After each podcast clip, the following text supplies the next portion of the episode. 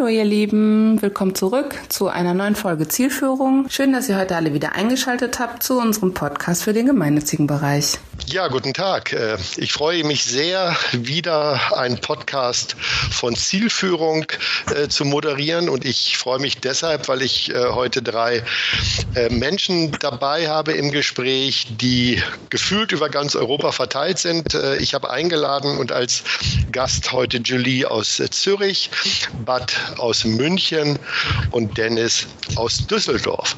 Alle drei, wenn ich das richtig weiß, in ihren Homeoffices, denn wir haben immer noch Corona-Auszeit.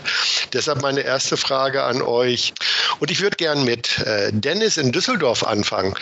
Äh, Dennis, magst du dich kurz vorstellen und äh, uns sagen, wie es dir in deinem Düsseldorfer Homeoffice geht? Hallo, ich äh, bin Dennis Fröhlen aus dem Rheinland oder aus Düsseldorf, mehr genauer gesagt. Ähm, wie geht es mir in meinem Homeoffice? Ähm, ich genieße im Moment die Zeit zu Hause. Ich habe noch keinen Lagerkoller, werde von Schatz äh, regelmäßig bekocht, dass ich schon Angst habe, eher zuzunehmen. Ich will mich also gar nicht beschweren, mir geht's gut. Wir haben einen sonnigen Balkon und ich kann trotzdem gut arbeiten, indem ich oben mich ins Arbeitszimmer zurückziehe und lebe. Ja, ähm, der Bad ist in München. Bad, ja. wie geht es dir? Ja, hier ist Bad Willem aus München. Mir geht es sehr gut. Die Sonne scheint in München und ich habe zwar jetzt keinen aktuellen Person, die mich äh, bekocht oder so, aber auch ich werde satt und arbeite gerne vor mich hin. Dann haben wir noch die Julie in Zürich. Hallo und äh, schön, dass du dabei bist.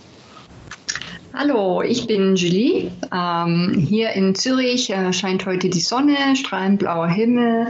Ähm, die Decke fällt mir noch nicht auf den Kopf. Ähm, wir sind, ähm, haben viel zu tun mit unserer kleinen Tochter, die hält uns hier auf Trab im Homeoffice. Ja, und ähm, an euch drei, äh, schafft ihr es äh, oder wie schafft ihr es, die, äh, das äh, Berufliche, das Private miteinander zu verbinden? Bei mir ist es ja so, dass ich äh, drei Kinder, äh, ein Hund und meine Frau und ich, wir teilen uns gerade das Homeoffice. das hat logistisch ein paar große Herausforderungen, alleine schon bei der Frage, wer hat wann WLAN-Zugriff, wer kriegt wann das MacBook. Wie habt ihr das das bei euch jeweils organisiert? Äh, Bad, wie ist das bei dir? Familie, äh, Homeoffice, Arbeiten, wie kriegst du das im Tagesablauf organisiert?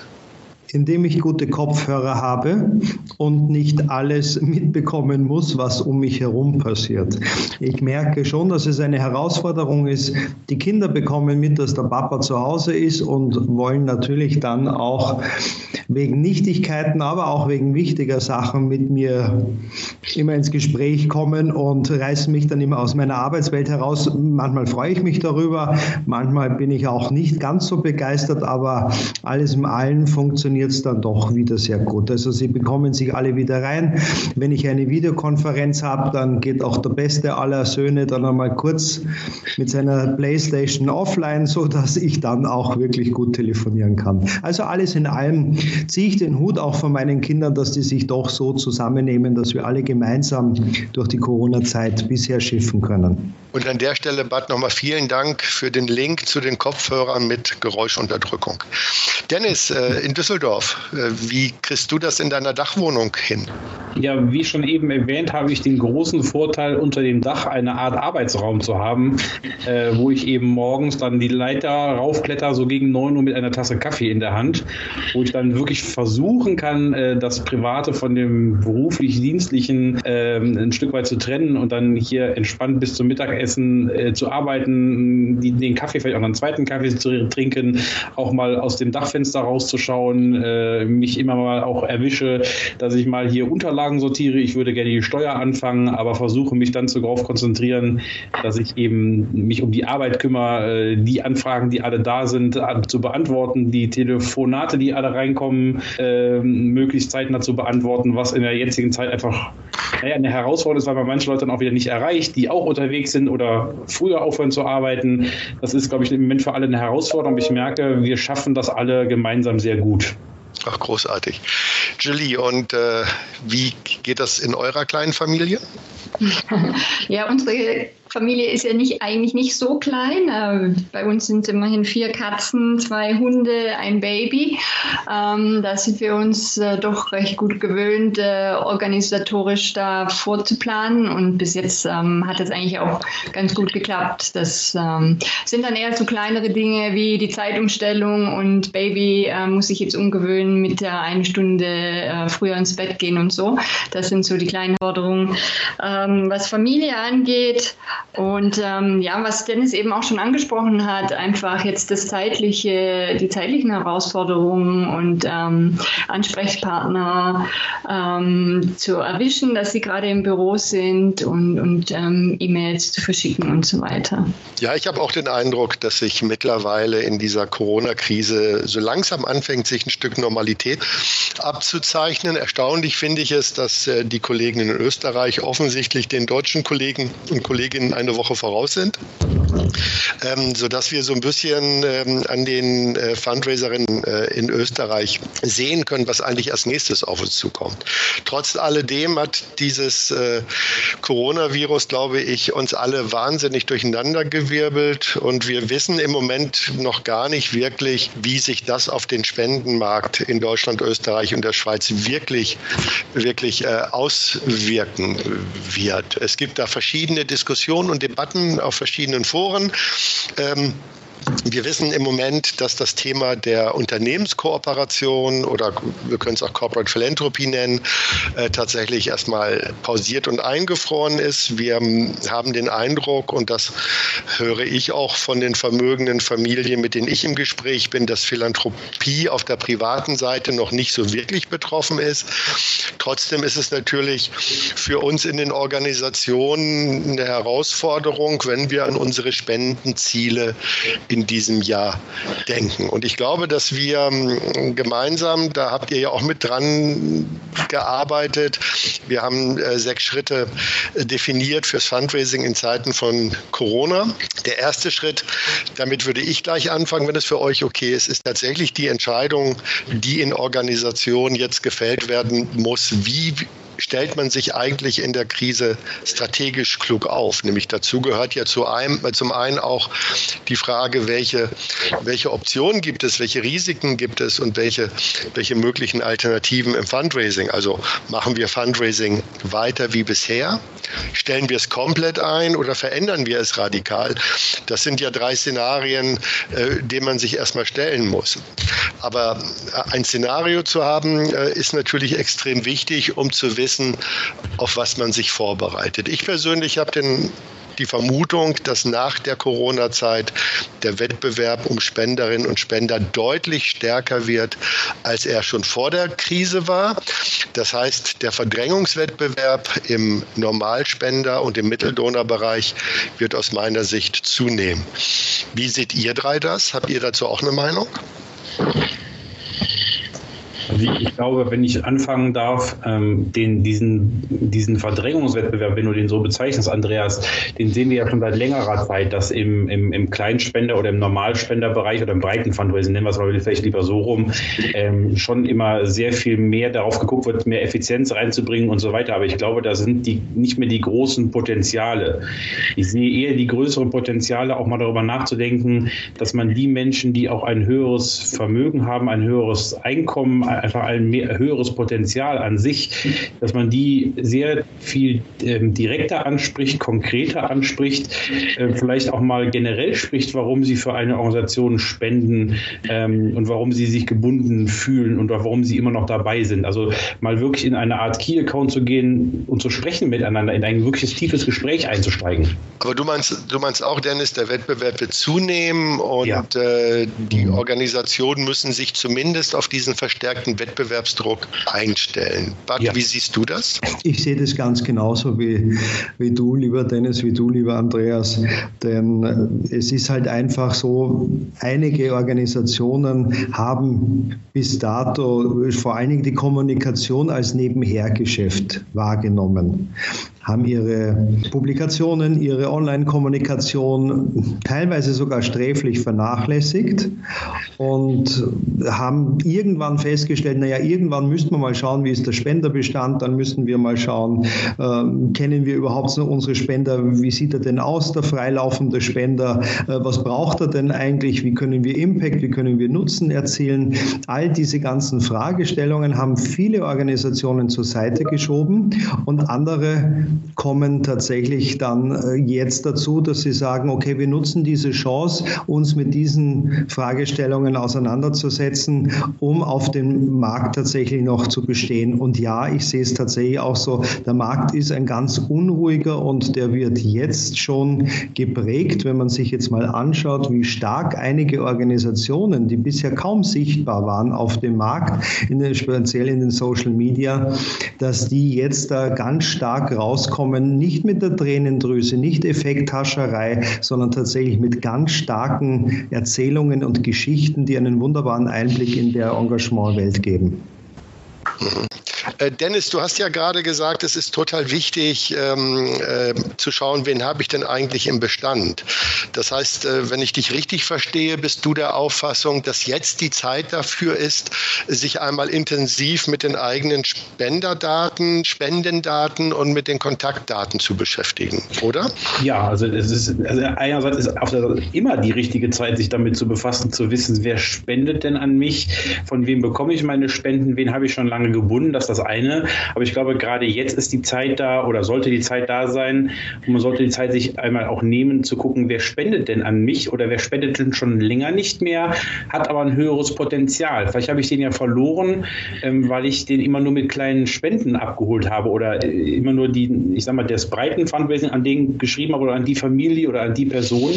Ähm, aber diese Person hat vielleicht einen viel höheren Bereich. Also auf der einen Seite ähm, mache ich das mit vielen Mandanten oder zeige denen auf, wie man das anhand von Bankleitzahlen machen kann. Okay, ich wollte dich gerade danach fragen, Dennis, hast du da konkrete Tipps? Weil äh, bis ich jetzt eine Scorecard entwickelt habe, bis ich jetzt meinen Dienstleister, der wahrscheinlich sowieso mit Millionen von Anfragen äh, beschäftigt ist oder im Homeoffice ist, wie würdest du das praktisch machen? Du hast eben das, das magische Wort der Bankleitzahl erwähnt. Magst du das ein bisschen ausführlicher erläutern?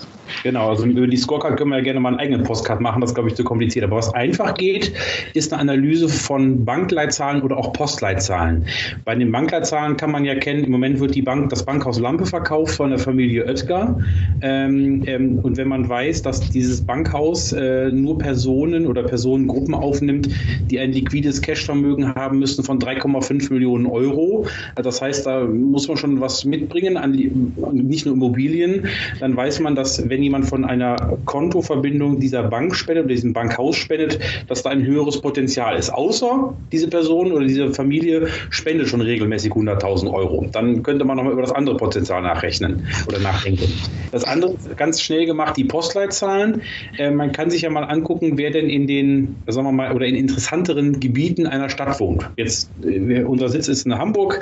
Äh, also wer spendet denn eigentlich aus der Region Blankenese? Wenn man in Berlin guckt äh, oder München, wer spendet eben aus dem Bereich Grunewald oder Grünewald? Oder in Düsseldorf, bei mir hier um die Ecke, wer spendet eben aus Oberkassel oder aus Meerbusch? Das sind so die ganz schnellen kleinen Tricks, mit denen man nicht mit fremden Leuten, sondern man alleine mal in der Bank oder in der Datenbank mal nachgucken kann, wo ist denn Potenzial. Und das ist etwas, was tatsächlich äh, jeder äh, äh, in seinem Büro machen kann. Das ist recht, relativ unkompliziert, wenn, wenn, es die, wenn, wenn es die Kontaktdaten gibt. Jetzt ist es natürlich so, dass ähm, die meisten Großspender ja Großspender sind. Äh, ich habe dich aber gerade so verstanden, dass du auch die Erfahrung gemacht hast, dass im Klein- und Normalspendenbestand durchaus auch mal ähm, Hochkaräter, Hochkaräterinnen auftauchen. Habe ich das richtig verstanden? Richtig. Äh, das, ich, naja, nach vieler Zeit jetzt der Datenbankanalyse und auch schon den, den Prospekt-Research, den ich so mache, kann ich äh, sagen, dass so im, im, im, guten Prozentbereich, so nenne ich jetzt mal, also äh, 10 Promille, ungefähr die Leute äh, in dem Bereich liegen, dass sie auf, also nur als Kleinspender auftauchen, die aber eigentlich das Potenzial haben, Großspender zu sein. Weil häufig geht man ja hin, das hast du gerade so schön ein bisschen beschrieben, dass man sich die Großspender anguckt, weil sie schon Großspender sind, weil sie eben über 500 Euro im Jahr liegen oder über 5000 oder über 400 400 Euro oder so. Aber interessant sind ja diese Menschen, diese Familien, diese Gruppen, diese Personen, die ja, ich sag mal, nur jedes Jahr 50 Euro spenden, aber in der Lage wären, zwischen 50.000 und 100.000 zu spenden.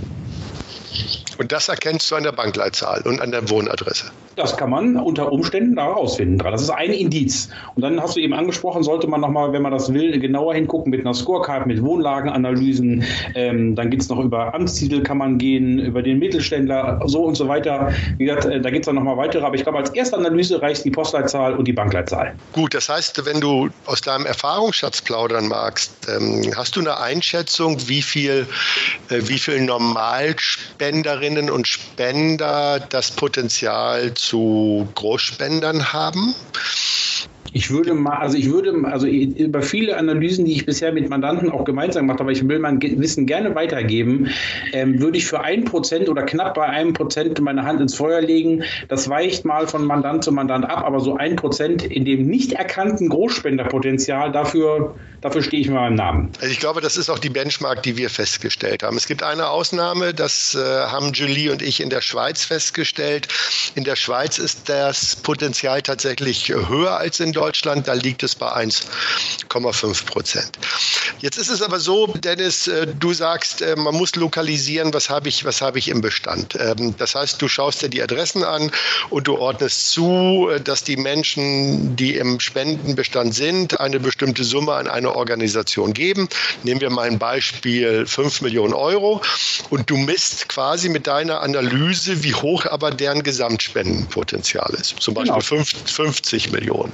Genau. Was, gibt, was, gibt dir denn diese, die, was gibt dir denn dieser Wert an, an Orientierung, wenn ich weiß, ich habe 5 Millionen, die ich aus einem Bestand bekomme, der aber insgesamt 50 Millionen spendet? Hilft dir das ähm, äh, strategisch, dich aufzustellen? Ja, dann muss ich mir ja auch als Organisation, da hast du eben schon anfangs so schön gesagt, strategisch überlegen, ähm, komme ich denn mal mit einer Zielgruppe, wenn ich nur 10 Prozent von dem Potenzial abgreife, komme ich denn bei der Zielgruppe, die ich habe oder bei der Personengruppe, die ich mir gerade genau angucke, angucke, eigentlich damit durch in meinem Anliegen. Das heißt, ähm, nimmt diese Personengruppe mich so, und dann ist wieder das Batz-Thema dran, äh, marketingtechnisch so wertvoll wahr, dass eben auch mehr ähm, äh, abgerufen werden kann oder den Menschen man mehr einladen kann zu höheren Spenden als nur die 10 Prozent, die sie ja spenden von ihrem Gesamtpotenzial von 50 Millionen. Gut, das heißt, auf der einen Seite ist das ein Markenproblem, auf der anderen Seite, ähm, und das ist vielleicht eine gute Überleitung zum, zum dritten Schritt, ist das natürlich auch auch äh, vielleicht äh, ein Hinweis, wie die Beziehungen zwischen der mhm. Organisation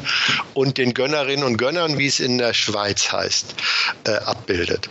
Ähm, hast du den Eindruck, Julie, erstmal vorweg die Frage, äh, dass wir im Fundraising generell noch über Spenderbeziehungen sprechen sollten? Oder haben alle Organisationen die Beziehung zu ihren Spenderinnen und Spendern im Griff? Ja, ich denke, im Bereich äh, Geht noch viel. Ähm, Beziehungen stehen, sollten wirklich im, im Mittelpunkt stehen und da ist immer noch viel Nachholbedarf bei Organisationen, dass äh, wirklich äh, diese Spenderzentriertheit ähm, sichergestellt werden kann.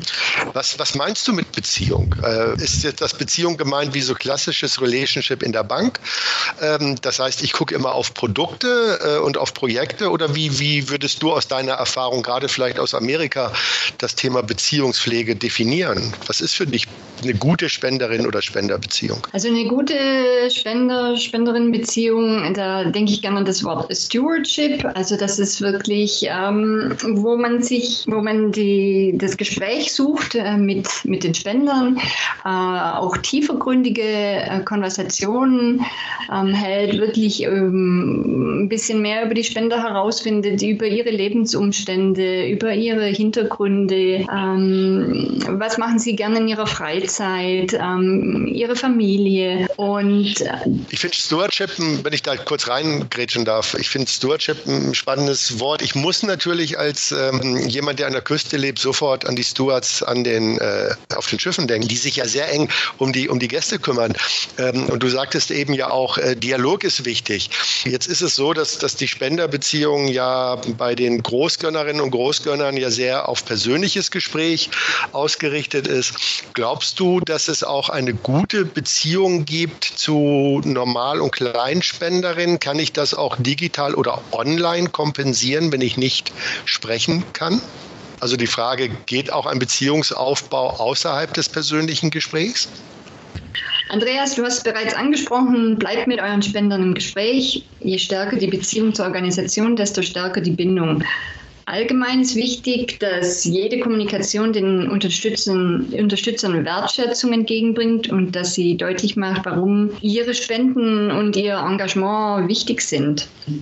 Und wenn wir gerade darüber sprechen, ähm, das Gespräch zu suchen oder aufrechtzuerhalten mit den Spendern, das kann ja jetzt zurzeit ähm, übers Telefon passieren, äh, Videokonferenz, wir haben Skype, WhatsApp. Am besten vorab ein paar Sachen bereitlegen äh, vor dem Gespräch, äh, zum Beispiel eine Liste von Ressourcen. Spender benötigen möglicherweise externe Hilfe, eine Helpline für, Senior, für Senioren ohne Internet ist zum Beispiel hier in Zürich geschaltet oder eine der Non-Profits hier pro Senectute offeriert einen Mahlzeitendienst und äh, eine Telefonkette. Ähm, dann ist es noch hilfreich, eine Liste der Spender vor sich zu haben und ihre Kontaktdaten und auch ähm, ein paar Informationen zu ihrer Geschichte. Und dann ähm, kann es eigentlich schon losgehen. Ähm, es ist hilfreich, die Liste der anzurufenden Gönner, Gönnerinnen zu segmentieren und nach Prioritäten zu ordnen. Da würde ich zum Beispiel erstmal zuerst alle Personen, mit denen man sich schon mal getroffen hat ähm, oder die jemanden anderen aus der Organisation getroffen hat, anruft. Das hat einfach zum Vorteil, äh, dass die, die Spender sich einfach wohler fühlen, weil sie schon mal auch Kontakt hatten, persönlichen Kontakt. Dann natürlich auch Spender anrufen, mit denen sie schon telefonischen Kontakt auch hatten und äh, ruft, ähm, rufen sie möglichst viele der besten Spender an. Beste sage ich jetzt in Anführungszeichen. Welche sind äh, diese besten? Das können Top-Spender sein, das können monatliche Spender sein, das können Spender sein, die Sie darüber informiert haben, dass Sie eine Spende in Ihrem Testament hinterlassen werden. Äh, das können Personen sein, die schon sehr lange spenden, zum Beispiel ähm, sechs von zehn Jahren gespendet haben. Ich äh, sage das extra so, ähm, sechs aus zehn Jahren, denn es gibt manchmal Gründe, dass äh, Spender vielleicht mal ein Jahr oder zwei oder mehrere ausgesetzt haben und wir wollen die trotzdem auch auf dem Radar haben.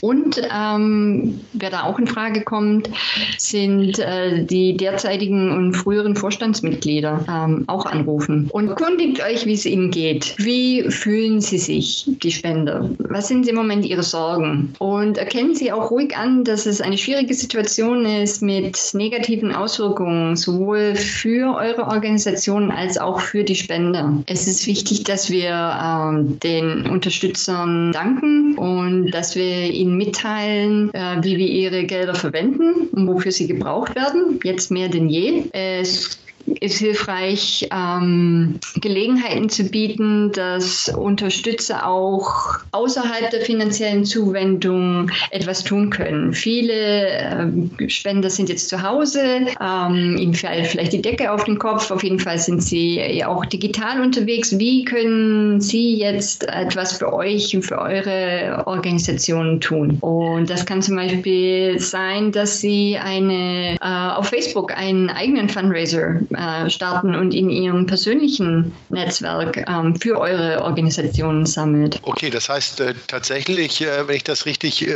raushöre und verstanden habe, ist es total wichtig, sich auch gerade jetzt in die Situation der Geberinnen und Geber hineinzuversetzen und zu überlegen, äh, wo, wo kann man ihnen gerade helfen, wo kann man ihnen Orientierung geben und idealerweise sie auch zu fragen, was bewegt euch gerade?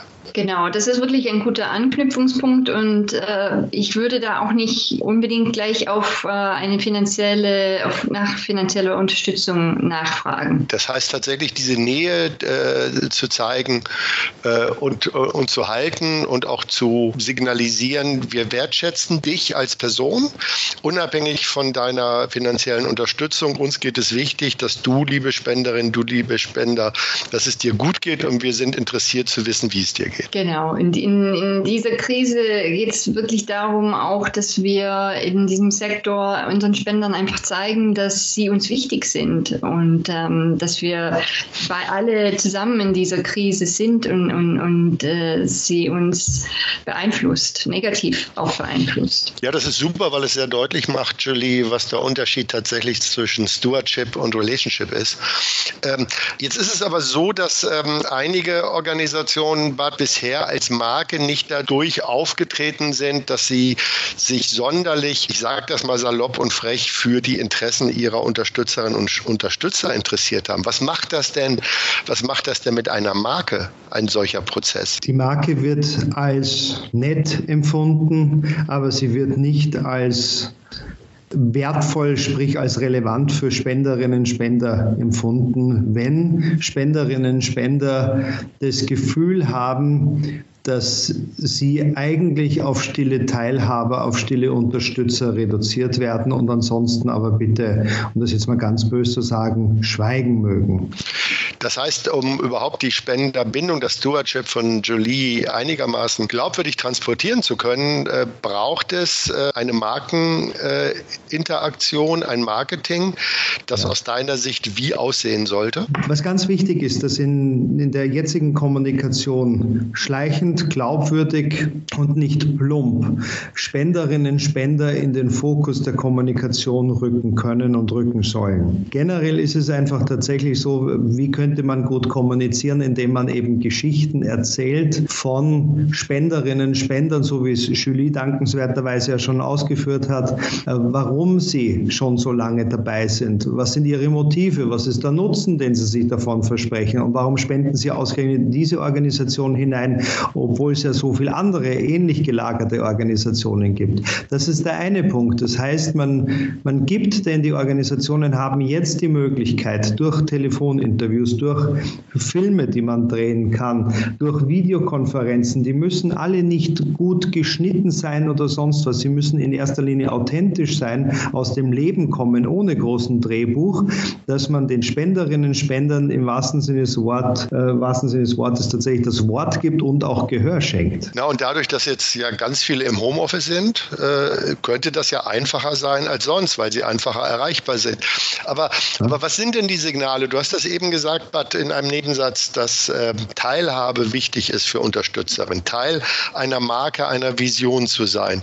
Magst du das nochmal etwas äh, klarer formulieren? Ja, also was hier ganz wichtig ist, Spenderinnen und Spender sind Visitenkarten, sind Markenbotschafter, ob man das jetzt in einer Marketing-Sprech oder Werbesprech sieht. Aber es ist tatsächlich so, äh, eine Marke bekommt dann ganz groß ihre Glaubwürdigkeit. Einmal, wenn sie die Fachlichkeit auch wirklich erfüllt, die sie kommuniziert, dass sie sie auch hat. Das ist über die Zielgruppe, das sind über die Erfolge, Zahlen, Daten, Fakten aus dem fachlichen Geschäft heraus.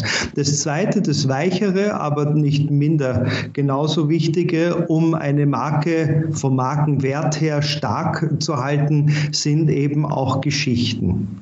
Geschichten von Menschen, die sagen, sie wollen Geld geben, sie wollen Zeit spenden, sie wollen Know-how spenden und sie wollen Teil einer Bewegung, eines, einer NGO, eines Projektes werden. Und das können sie aber nur dann, wenn sie auch einbezogen werden. Und einbeziehen heißt nicht, sie bekommen einmal im Jahr einen standardisierten Dankesbrief oder einen teilweise aufgrund der Umfänglichkeit und aufgrund der, der Wortwahl äh, sinnbefreiten Jahresbericht, der die Spenderinnen und Spender auch nicht abholt, sondern wirklich auf die Spenderinnen und Spender zugeschnittene Angebote Angebote, sich zu beteiligen. Dann aber das heißt, das heißt aber auch, Bad, dass so etwas wie FaceTime für äh, Spenderinnen, FaceTime-Sprechstunden durchaus etwas wäre, indem man sagt, hey, äh, ihr spielt eine Rolle für uns. Aber wie ja. siehst du denn die Fähigkeit der Organisation, sich digital aufzustellen? Also wir sind ja alle gezwungen, äh, über, über Videocalls, über äh, Telefone zu agieren. Online spielt eine wichtige mhm. Rolle. Dort die Organisationen schon alle auf der Zielgerade oder gibt es einige, die noch am Startblock stehen? Ich glaube, da stehen noch einige am Startblock. Ich finde, oder meine Erfahrung ist einfach die, sie haben ihre Kommunikation bisher sehr stark monologisch geführt. Das heißt, sie haben Briefe geschrieben, das heißt, sie haben Jahresberichte, Flyer rausgeschickt oder sie haben es dialogisch gemacht im Sinne von tatsächlich direkt Face-to-Face-Gespräche geführt. Die anderen Kommunikationsformen, wie eine Telefonie, ist oftmals reduziert worden zur Terminvereinbarung, zur Terminanbahnung, zur Einladung zu einem persönlichen Gespräch. Aber da wirklich auch die, die wunderbare Kraft von, von einer Telefonie, ich glaube, diese Kraft haben viele noch gar nicht so zu schätzen gewusst. Und deswegen glaube ich, wenn man es noch weitergeht, dass da einige auch was Videokonferenzen oder sowas anbelangt, einfach aufgrund von Unwissenheit, nicht weil sie nicht wollen oder so, sondern weil sie einfach auch denken, da bräuchten sie 20.000 Apps dafür, da bräuchten sie ganz viel Software dazu, dann bräuchten sie Schneidemaschinen und was alles Mögliche. Und dürfen sie das aufgrund von der DSGVO überhaupt? All diese Fragestellungen, mit denen beschäftigen sich einige Organisationen jetzt erstmalig. Und ich glaube, deswegen stehen tatsächlich doch noch sehr viele Organisationen am Startblock und sind nicht schon bereits losgelaufen. Dennis, du bist ja äh, nicht nur Experte für Prospect Research, sondern auch einer der profiliertesten Großspenden-Fundraiser in Deutschland, insbesondere was Hochvermögende betrifft. Glaubst du, dass ähm, durch Digitalisierung die Kommunikation mit, mit Top-Spenderinnen und Spender einfacher oder eher schwieriger wird? Ich glaube, sie wird einfacher weil die auch die, die, diese Menschen, diese Zielgruppe das erwartet, weil sie häufig ja aus einem unternehmerischen Kontext kommen und einfach das auch gewohnt sind, weil die Industrie eben oder Industrieunternehmungen äh, damit schon arbeiten und das erkannt haben, dass man das nutzen kann und muss ein Stück weit. Ich glaube, die erwarten auch ein Stück weit von uns als NGOs, als gemeinnützige Träger, da offener zu sein. Auch ich sehe auch die, wie gerade Bad so, so beschrieben hast, die Problematik mit DSGVO. Ich muss das technisch umsetzen, ich muss auf das, ein System einigen. Ja, das sehe ich, aber ich glaube, wir, wir sollten diese Chance jetzt gerade nutzen in der Krise, wo wir uns damit beschäftigen müssen, neu zu denken, neue Wege zu gehen, auch mal Sachen auszuprobieren und sie dann ähm, DSGVO-konform in QM-Handbücher zu übernehmen. Und ich glaube, diese Zielgruppe erwartet das einfach von uns, dass wir digital unterwegs sind.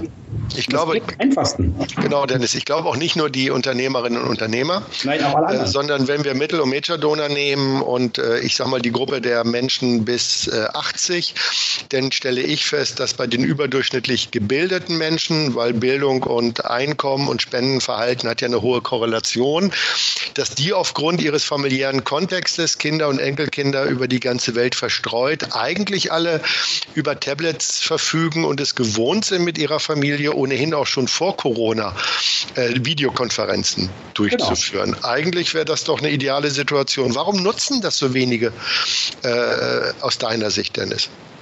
Ich glaube, da ist eine große vorherrschende Angst, weil man, weil, weil man eben die, die Unsicherheit hat, was darf man eigentlich, was geht eigentlich. Äh, man versucht sich innerhalb der eigenen IT durchsetzen zu müssen. Ich glaube, da appelliere ich an alle, nicht nur an Führungskräfte, äh, sondern an alle Menschen in NGOs, dass wir gerade diese Chance jetzt nutzen müssen und diese Krise nutzen müssen, um da ein Stück weit aus dieser Angst herauszukommen und nach vorne zu gehen. Ich glaube, es ist, ein, also wie du gerade gefragt hast, es ist auf der einen Seite Angst, auf der anderen Seite einfach noch nicht damit beschäftigt, weil äh, haben wir noch Zeit. Ähm, der Brief funktioniert ja noch ein Stück weit, aber ich glaube, wir müssen jetzt erkennen, wir müssen einen großen Schritt nach vorne gehen. Das ist fast schon ein äh, wahnsinnig guter Abschlussappell. Wir sind nämlich auch schon am Ende unserer Zeit. Äh, aber äh, lieber Dennis, ähm, das soll jetzt nicht das letzte, äh, der letzte Satz von dir und von Julie und Bud sein. Ich würde gerne von euch nochmal in ein, zwei kurzen Sätzen hören, was ist denn aus eurer Sicht der ultimative Ratschlag für das Fundraising aktuell? Bad, magst du anfangen? Der ultimative Ratschlag.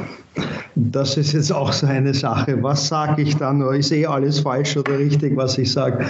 Also was tatsächlich ein ganz wichtiger Punkt ist, die Organisationen mögen sich Zeit nehmen Sie haben Zeit, das ist klar, jetzt geschuldet Corona, Homeoffice etc., aber bewusste Zeit nehmen dahingehend, dass Sie dann tatsächlich, was wir vorher gesagt haben, Ihren Spenderbestand sich einmal anschauen. Wer ist denn da eigentlich drin, mit dem wir schon seit 20.000 Jahren gefühlt nicht mehr gesprochen haben, der aber immer eine treue Seele war? Das Zweite ist dann auch kritisch einmal die Spender einzubeziehen und zu sagen, schaut mal, das sind unsere Kommunikationsmaterialien gewesen.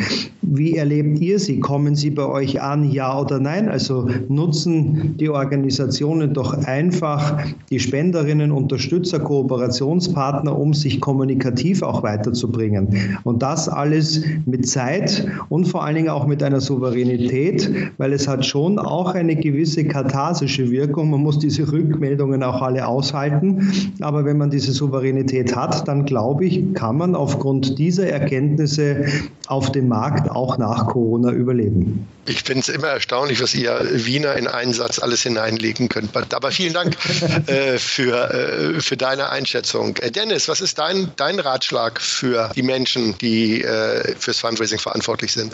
Also du hast nach zwei ultimativen Sachen gefragt. Ich glaube, auf der einen Seite äh, möchte ich die Menschen da draußen bitten oder auch die Organisationen, habt nicht zu viel Angst, sondern kommt aus der Angst heraus. Und das Zweite ist, glaube ich, wir müssen es einfach tun. Man muss sich festlegen, wohin will man gehen? Will ich meine Datenbank auswerten? Will ich meine Kommunikation stärken? Will ich meine äh, Spenderbindung äh, verändern? Ähm, das festlegen und diesen Weg einfach mal gehen und tun. Das sind für mich meine zwei Dinge, okay. wo man einfach mal dann loslegen muss. Ja, das finde ich klar. Julie, hast du auch äh, einen Rat für unsere Zuhörerinnen und Zuhörer? Ja, ich komme da auf die schnelle Verdankung zurück. Äh, idealerweise zwischen 24 und 48 Stunden sollte die Verdankung rausgehen an die Spender ähm, und dann gutes Reporting. Besonders wichtig eben die Berichterstattung, bevor man die nächste Spendenanfrage dann auch startet. Dass gezeigt wird, was wurde, wie wurden die Mittel eingesetzt. Und Danke. dann auf einen ja, anderen bitte. Tipp. Ähm, ich denke, es ist wichtig, dass die Spender auch, äh, die Spender auch sprachlich abgeholt werden. Also da kann man auch ruhig äh, eine überschwängliche Verdankung schicken. Ähm, was man nicht tun sollte, ist ähm, erzählen, wie toll die Organisation ist, ähm, sondern wirklich darauf eingehen, welchen Unterschied die Spender und Spenderinnen machen und dass die Arbeit ohne sie auch gar nicht möglich wäre. Beim Roten Kreuz in den USA und auch Ärzte ohne Grenzen in der Schweiz habe ich äh, zum Beispiel Spender und Spenderinnen Verdankungen geschrieben und da auch reingeschrieben, dass sie Helden sind und äh, ihr Einsatz äh, zum Beispiel für Bedürftige bewundernswert ist. Äh, das muss natürlich ernst ernst gemeint sein, nicht, nicht so als Floskel. Und ich habe dann die Erfahrung gemacht, dass neun von zehn Spendern mir auf diese Kommunikation geantwortet haben und daraus ergaben sich dann auch viele tiefe Gespräche, ähm, weil ich auch gefragt habe, und das hat äh, Bud ja auch erwähnt, ähm, nach den Motivationen gefragt habe. Also warum spenden Sie an unsere Organisation. Ja, und ich glaube, wenn ich das auch noch am Schluss sagen darf, mein Ratschlag ist, äh, wenn wir schon in der Krise sind, dann seid alle so ehrlich und bewertet nicht nur das, was in eu euren Organisationen gut läuft, sondern schaut auch mal drauf, was ihr besser machen könnt und nehmt euch die Zeit, äh, euch kritisch mal äh, mit den Punkten zu beschäftigen und einen Plan zu machen, was ihr nach der Corona-Zeit besser machen wollt. Ich danke euch dreien, äh, Julie äh, in Zürich, Dennis in Düsseldorf und Bad in München. Und ich wünsche wünsche, ich wünsche euch einen tollen Nachmittag noch im Homeoffice und auf bald. Tschüss an euch. Vielen Dank für Ihre Aufmerksamkeit. Wir freuen uns, wenn Sie nächste Woche wieder mit dabei sind. Besuchen Sie uns gerne auf unserer Website und abonnieren Sie unseren Newsletter unter www.chomerus.eu.